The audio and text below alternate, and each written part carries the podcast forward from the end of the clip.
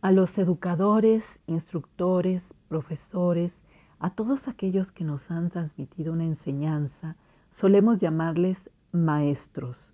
Y los hay inolvidables. Hay quienes dejan una huella imperecedera, forjada con su ejemplo o incluso por el hecho de haber dicho alguna frase aleccionadora que jamás olvidarás. No es exagerado decir que hay maestros que representan un parteaguas en la vida hay un antes y un después de haberlos conocido.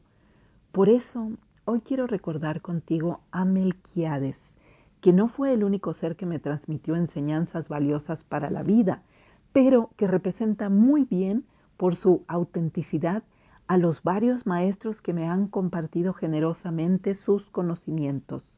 Más allá de la teoría, te muestran los entresijos de lo que significa vivir. Así que va por ellos este podcast. Melquiades era un hombre original. No hay mejor adjetivo para definirlo, ni mejor nombre. Era como aquel gitano de la novela, aquel que le vendía a la gente tanta maravilla. Un día, caía la tarde cuando lo vimos venir por el pasillo de la escuela de arte, vestido con prendas decoradas con manchas blancas y negras, de pies a cabeza. Traía botas de vaca, sombrero de vaca, corbata de vaca. Otro día lo vimos llegar disfrazado de repartidor de refrescos, con su gorra y su bote. A veces se ataviaba como vendedor de periódicos, con un rollo de diarios bajo el brazo y un gorro de papel impreso ladeado en la cabeza. Podía ser un jeque árabe, venido a menos porque las joyas eran de plástico y el turbante pues del racín más barato. Y después era un socorrista de ambulancia, sin ambulancia, pero con su maletín de primeros auxilios en la mano y su brazalete de la Cruz Roja en el brazo. Creo que este gusto por disfrazarse le venía de la profunda admiración que sentía por Fantomas, aquel personaje de historieta que era muy hábil en estos cambios de indumentaria. Y aunque a Melquiades le faltaba el semoteléfono y las damas bellas para completar el cuadro, hacía gala de creatividad con sus ropajes. Si bien no luchaba contra vampiros o seres despiadados como el personaje de la historieta, se enfrentaba a nosotros, sus alumnos, con el estoicismo que un espíritu valiente seguramente le infundía. Melquiades era original en sus clases, impartía arte contemporáneo. Otro profesor daba la misma asignatura, pero los alumnos preferíamos a Melquiades. Llegaba al salón con su botella de refresco de cola, tapa de rosca en una mano. En la otra traía algún elemento de su caracterización, un portafolio, un morral, una bolsa, una caja, dependiendo del personaje en turno. A veces Melquiades se sentaba mirando a la pared, no hacia nosotros, no hacia los que esperábamos ansiosos el inicio de su disertación, amena, agradable y, y, muy lenta, porque entre cada frase se tomaba unos segundos de respiro, a veces para beber algún sorbo de su refresco de cola. El maestro le daba la clase a la pared, a ella se dirigía, pero a nosotros nos hacía impacto. Me acuerdo, por ejemplo, aquel día en el que nos enseñó desde su particularísima perspectiva el valor de la filosofía. Sentado relajadamente tras el escritorio, hablaba con calma. Ustedes, decía, deben filosofar. La vida no vale nada sin eso. Deben filosofar, a sabiendas de que un filósofo es un incomprendido. Un filósofo, añadía, es aquel que medita en la vida, en sus incongruencias, en sus misterios, en lo que es y no es, a dónde vamos, de dónde venimos, es el que se tiende en el pasto durante horas y horas, como si mirara al cielo, pero atento a sus propias entrañas, o el que pasa toda la mañana, toda la tarde, toda la semana, mirando el techo de su habitación.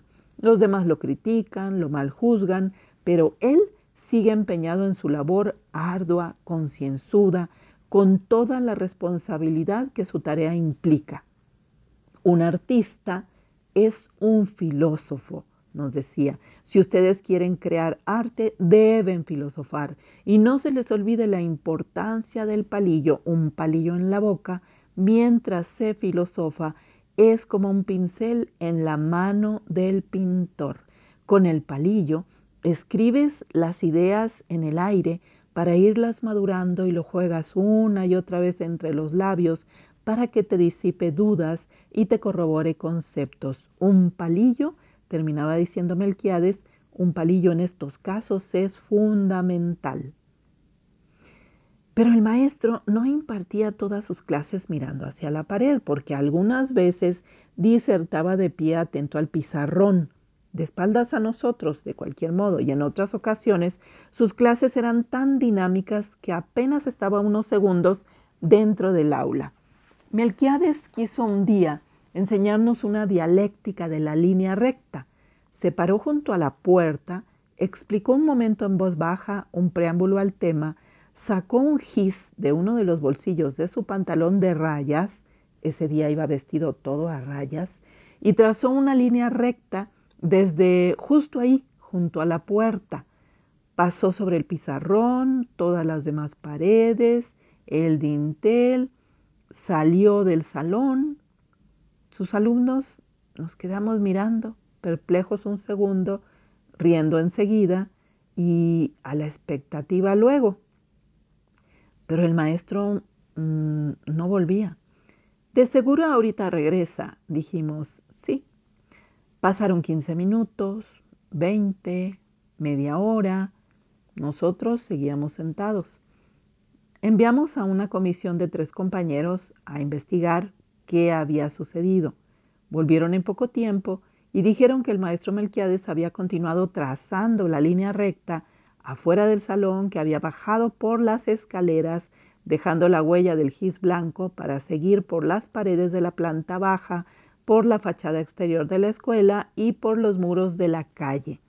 Dicen que alguien a quien dieron sus señas particulares hombre vestido todo a rayas con un gis en la mano, lo vio subir a un camión en cuyo interior Melquiades extendió la ininterrumpida línea blanca para bajarse en algún lugar a proseguir el trazo de esa raya infinita.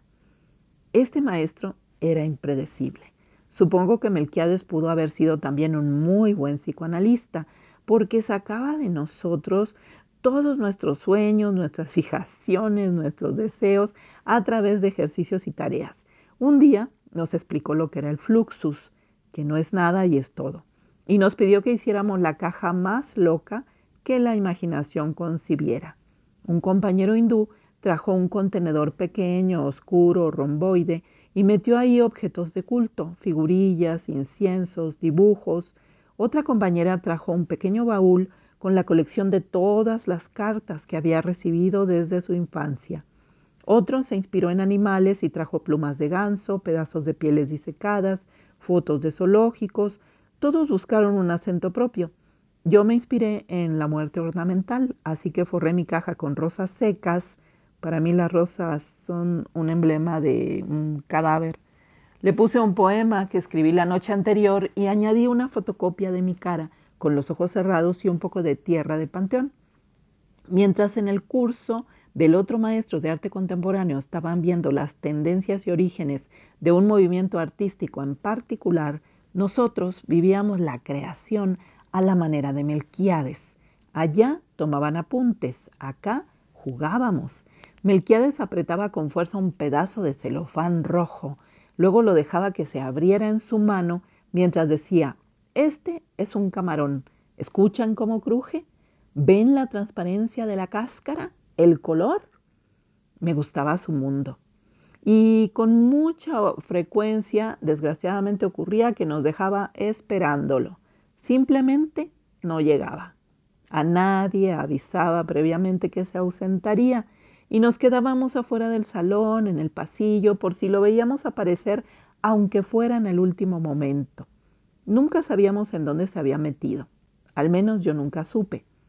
Hasta que un día comenté con un compañero de otro curso esas ausencias tan reiteradas. No me digas que Melquiades es tu maestro, me preguntó curioso mi compañero. ¿Y cuándo les toca clase con él? todos los días, de lunes a viernes, de 4 a 6. Pero hay ocasiones en las que no viene. No me digas, dice riendo el compañero. Pues que te hace gracia, le dije en ese momento. Es que no es chistoso que el maestro falte, nos afecta. No, no me malinterpretes. No me río por eso. Es que yo sé en dónde está cuando no viene. Me río de las casualidades de la vida porque a esas horas Él está donde yo estoy. ¿Cómo dices? Sí, en serio, después de la clase de historia del arte que tengo con el otro maestro, camino a la otra esquina y para echarme una torta en la biblioteca. Conoces la cantina, ¿verdad? La biblioteca. Claro que la conozco. ¿Y qué con eso? Pues que cuando llegó a la biblioteca, me dijo mi compañero, cuando llegó a la biblioteca alrededor de las cuatro, justo en la mesa que está más próxima a la entrada, yo veo a Melquiades comiendo. ¿Cómo que comiendo? Sí, se come sus tortas de chorizo siempre. Nunca pide otra cosa. Y toma tequila. Eh, de hecho, cuando termina de comer, le pide al mesero la caminera y la echa en un envase que siempre trae con refresco de cola, de esos con tapa de rosca. Le pedí a mi amigo que guardara el secreto cuando me contó todo esto, que guardara ese secreto bajo 20 llaves porque yo no quería que nadie fuera a perturbar ese rato que el maestro se regalaba para comer y quizá también para filosofar, porque finalmente, como él mismo decía, no se filosofa bien con el estómago vacío. Lo que me parecía raro de su alimentación es que siendo un hombre con diabetes, con gota y cirrosis, lo que menos debía comer y beber era lo que comía y bebía. Tal vez quería morirse, irse suicidando poco a poco a tortas de chorizo y a refrescos con alcohol. Pasó el tiempo, terminé mis estudios de arte y no volví más por la academia. Un año después, un día común, justo después de las celebraciones del Día de Muertos, pasé con algunos amigos frente a la puerta de la biblioteca. Entramos, ellos a refrescarse, yo para revivir el recuerdo de Melquiades, que quizá a esas horas podría estar por ahí. El lugar se hallaba atestado, excepto una mesa junto a la entrada. Estaba convertida en un altar, forrada de peluche rosa, con flores y unas velas encendidas. En el centro de la mesa se alzaba la fotografía de Melquiades, con un peine sobre la boca a manera de bigote. Reí de la ocurrencia. Y cuando se acercó el mesero a tomarnos la orden, le, le dije, oiga, el maestro Melquiades nunca dejará de ser quien es, ¿verdad? Mire que reírse así de sí mismo, ponerse en un altar como hacen para los muertos, qué ocurrente es. El mesero me miró serio. El altar lo pusieron sus alumnos en cuanto él murió. Hay noticias que deberían venir por la mensajería más lenta y no darse como si te lanzaran una roca al pecho. Pero ¿cómo que murió? ¿Cuándo? ¿Qué pasó? Pues estaba muy malo y no se cuidaba para nada. Duró seis meses en el hospital hasta que se acabó. El mesero fue a traer las bebidas, mis amigos guardaron silencio y yo lloré un rato.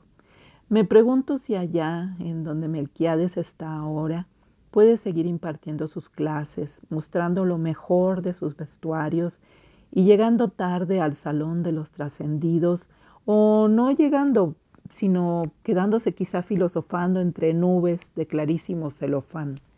Me pregunto si, luciendo un sombrero de copa, una máscara y una elegante capa negra, con un gis en su mano, sigue trazando una línea recta y blanca con rumbo al infinito. Gracias, Melquiades. Y gracias a ti que me escuchas. Gracias por haberme acompañado en este podcast. Me alegra que lo compartas y desde luego que me sigas, que te suscribas, que me obsequies tus likes, tus comentarios. Soy Magnolia Rivera y estoy contigo pronto en el próximo podcast. Gracias.